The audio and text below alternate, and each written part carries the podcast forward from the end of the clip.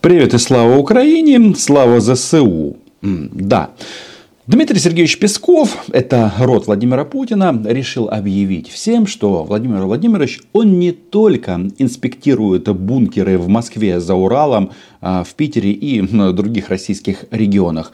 Он заявил о том, что Владимир Владимирович, он не является циклом, а, извините, не является трусом и все еще в состоянии оседлать стерха. Почему я прихожу к такому выводу? Дело в том, что Владимир Владимирович снова а, собирается посетить Донецк, Луганск, ну, ну, в общем, Донбасс. Сообщения о том, что а, Путин едет на Донбасс, начали появляться еще летом. Первая из них датирована, если я не ошибаюсь, 5.07 2022. Именно тогда, примерно это, наверное, совпадение, началась битва за Бахмут. И вот Владимир Владимирович все время едет и едет.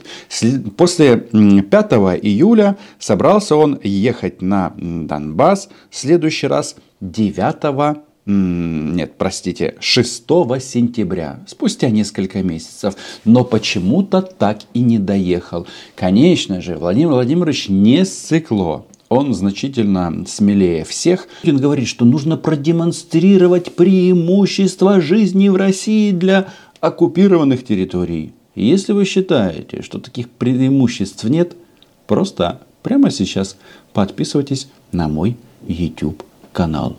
Потому что мы с вами единомышленники, потому что мы против вот этого всемирного зла, которое действительно понемножечку обламывает свои гнилые зубы под Бахмутом. Мы помним, что совсем недавно, совсем недавно в свежеосвобожденные города, такие как Изюм, кстати, там появилась почему-то улица Степана Андреевича Бандеры. Херсон посетил лично президент Украины. И получается так, что Владимир Путин, он, конечно же, ничего не боится, но, но отделывается исключительно, как он говорит, звонками на передовую. Зачем ему звонить конкретно взятому солдату? Ну, бог его знает. Может быть, э, потому что, ну, не Шойгу же, этому маршалу, который победил все войны. В любом случае, смотрим дальше. Значит, э, после 6 сентября, следующий раз на Донбасс Владимир Владимирович засобирался 9 ноября. Тут так и написано. Путин со временем посетит Донбасс, но пока, конкретную, пока конкретных планов на такую поездку нет. Нет и нет. И вот они не появились, эти планы, а, до м, декабря включительно. Вот опять мы видим, Путин со временем посетит Донбасс. Может быть, посетит, а может быть и нет. Но тут сразу возникает вопрос. Собрался-то он собрался на Донбасс, но хватит ли ему А смелости и Б будет ли ему куда ехать? Потому что в Херсон вроде он тоже собирался, но не доехал. Между прочим, в Крым он тоже перестал ездить.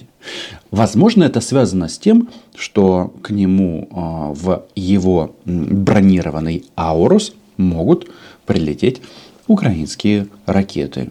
Может быть, дело просто вот в этом. Смотрите, что интересно. Значит, пять месяцев битва за Бахмут.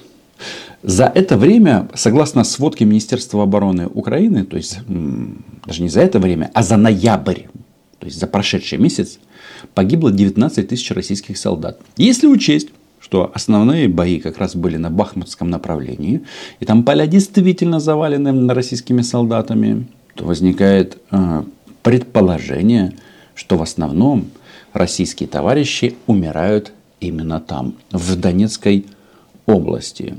Но если сравнить еще один показатель Министерства обороны Украины, в частности, что потери россиянами военной техники стали значительно меньше, то тогда это нас наталкивает на один интересный вывод, что российские генералы этих несчастных мобиков, чмобиков, вагнеровцев просто гонят на украинские позиции в лоб.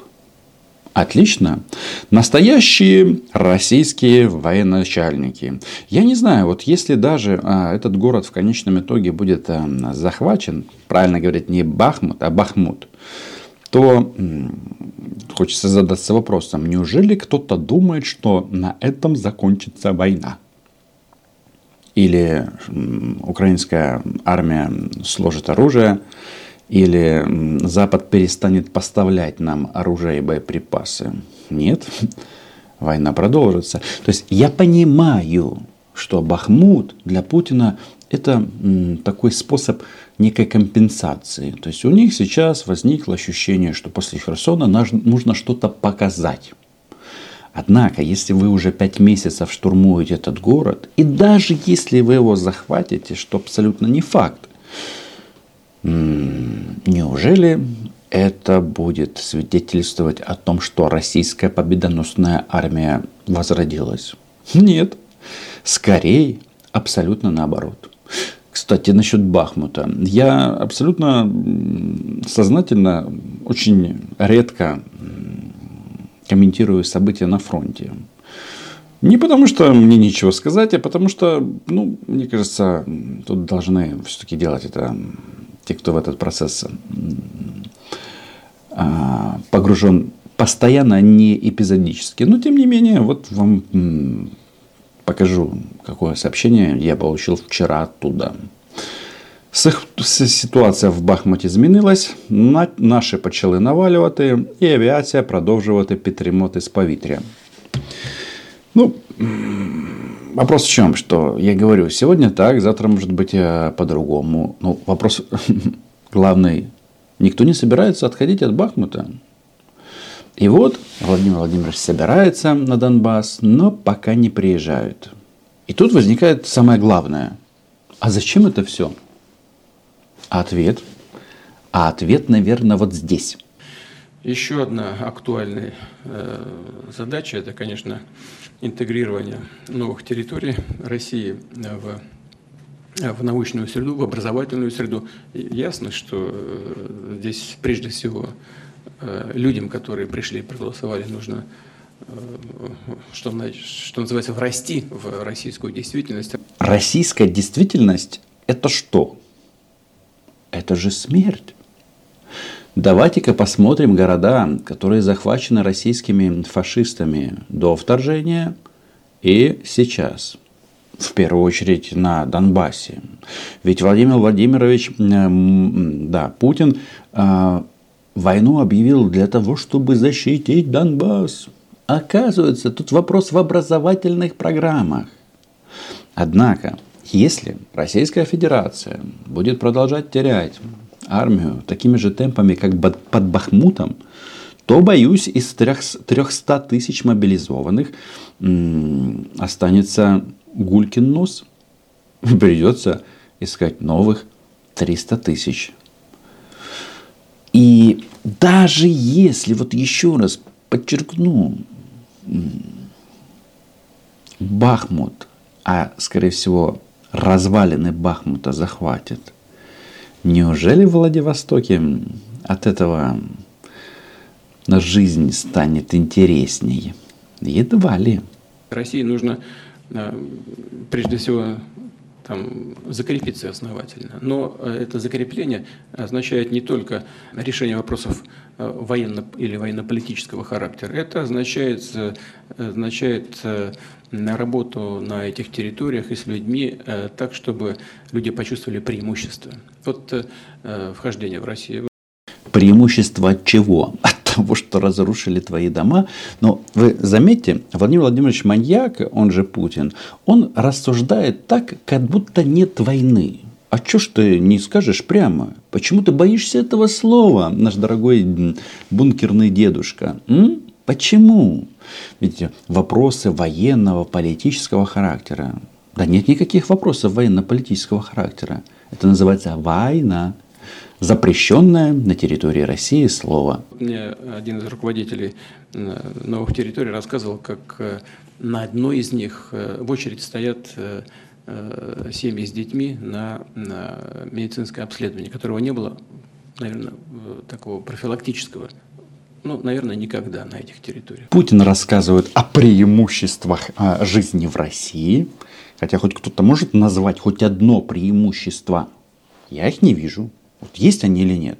Пишите в комментариях, что думаете, какие преимущества, ну кроме того, что тебя отправят на войну, как мясо под Бахмут или еще куда-то. Может быть, э, отправят в том числе в Грозный. Ну, э, чтобы, хотя, нет, скорее всего, Грозный приедет в Москву. Тут уже все сильно изменилось. Но преимуществ не видно. И вот этот маньяк рассказывает о том, что не было, оказывается, они пришли проводить медицинское освидетельствование. Но если это, это так, то почему все на практике сводится исключительно к грабежу? Знаете, что уходя из Херсона, а, деоккупированного, освобожденного, они вывезли все медицинское оборудование. Куда увезли? В Читу, наверное, или во Владивосток? У вас же такого нету. У нас все последнее, да, западные последние технологии. Все наилучшее. И вы это все украли. Что а, особо поражает, что даже в таких населенных пунктах, как Новая Каховка, тоже стырили все из больниц. То есть город еще даже не оставила российская армия, а они оттуда украли, например, даже весы для взвешивания младенцев. А маньяк, а, или, может быть, он просто, ну как, он же царь, ему вот эти вот э, мелочи не нужны, Ему доложили, что убийство граждан России происходит строго по графику – ну и он доволен. Что ему акцентировать внимание на какие-то весы армии мародеров? Но здесь сразу хочется вспомнить, что вроде как а Россия напала на Украину, они называют это демилитаризация, денацификация, потом разные там были интерпретации, украли енота – а теперь последние веяния, они, ну в смысле российские нацисты, мобилизованные, которые страдают, да, в посадках без еды и экипировки, оказывается, они воюют с НАТО. Сражаемся, начиная с начала марта, не сходим ни с Киевом, а сражаемся с Западом. Тогда с какого рожна нам бросать ядерную бомбу на Киев? Мы с Киевом, правда же, не воюем. Концепт поменялся. Именно так. Теперь а, возникает вопрос, а что же вы тогда бомбили Киев? Убивали здесь людей, и не исключено, что будете это продолжать. Здесь, конечно, это вопрос риторический. Тут намного круче и интересней посмотреть на последний писк армянско-московской моды. Какой Киев мы бомбить не будем никогда, ага. потому что есть причина первая. В Киеве расположены наши святыни. И никогда ни Владимир Владимирович, ни Сергей Кожугетович угу. не примут решение угу. о том, чтобы разбомбить Киево-Печорскую, например, лавру. Да, по лавре еще не попали. Возможно, а, приоритеты российской армии изменятся после того, как изгонят российских московских попов из а, лавры Киево-Печерской. Но что мы тут слышим? Они воюют с НАТО. И вот тут, внимание, хочется сказать а, россиянам. Вы вот этой вот законодательнице мод а, лучше побыстрее закройте рот чем-то. А, цветочками, например, с э, ее убранства. Потому что если вы воюете с НАТО, то вам полная безапелляционная, да, цветочек. Угу на могилку. Почему? Потому что, по большому-то счету, российскую армию, а, которая позиционировала себя как вторая в мире, а, уничтожила просто украинская армия. И мы здесь не занимаемся там а, рекламой места в рейтинге. Мы просто минусуем российских захватчиков. Да, нам помогли немножечко на Западе, передав очень важные, критически важные для нас вооружения. Это и стингеры, и джевелины, и далее артиллерия 155 калибра, много артиллерии, полтора миллиона боеприпасов к ней. И, конечно же, хаймарсы. Но вот этим борцам с НАТО я срочно спешу напомнить, что там, вот в НАТО, в странах НАТО, а, это не то, что не полный перечень вооружения, которое есть у них. Это так, небольшая часть. Когда стоял а, вопрос, что нужно урезонить Саддама Хусейна, в небо были подняты две тысячи военных самолетов. Сейчас этого нет. Еще российские захватчики не знакомы с американскими томагавками. И если вы а, так активно ловите хаймарсы, все, угу, представляете, что будет в таком случае. А список этот можно продолжать очень и очень долго. Это угу. просто исключено. Угу. А вот, например, в Вашингтоне нашей святыни нет вообще. Даже угу. в Лондоне ни одной нашей святыни нету. И в Берлине их нет. Тогда возникает вопрос, а почему бы не атаковать вот эти вот города? Еще раз, а то, что вы сделали в Киеве, и не только в Киеве, мы прекрасно помним. Кстати, насчет святынь. Святогорскую лавру российские нацисты а, обстреливали с большим удовольствием. И говорит это о том, что им наплевать на храмы, им вообще на все наплевать. Вопрос только в том, что, что не могут сделать. Они бы хотели бы уничтожить здесь все. Это правда. С большим удовольствием. Но они не могут. А вот э, угрожать Лондону, Берлину, Вашингтону, я думаю, что эти слова нужно переводить на все языки мира. В первую очередь на английский, немецкий. И французам тоже не мешало бы это знать. И если кто-то будет сомневаться в том, что нужно передавать Украине оружие, это будет прекрасный способ а, сделать правильные выводы. Поэтому ждем Путина на Донбассе, хотя, блин, там же нет его бункеров. А если он все-таки не с циклой приедет, то, боюсь, прилетит большая-большая украинская ракета, и наступит мир во всем мире. Подписывайтесь на канал, ставьте лайки, репосты, пишите в комментариях, что думаете по этому поводу. Главный вопрос, Путин с цикло или нет? До зустрічі. Україна була, є і буде.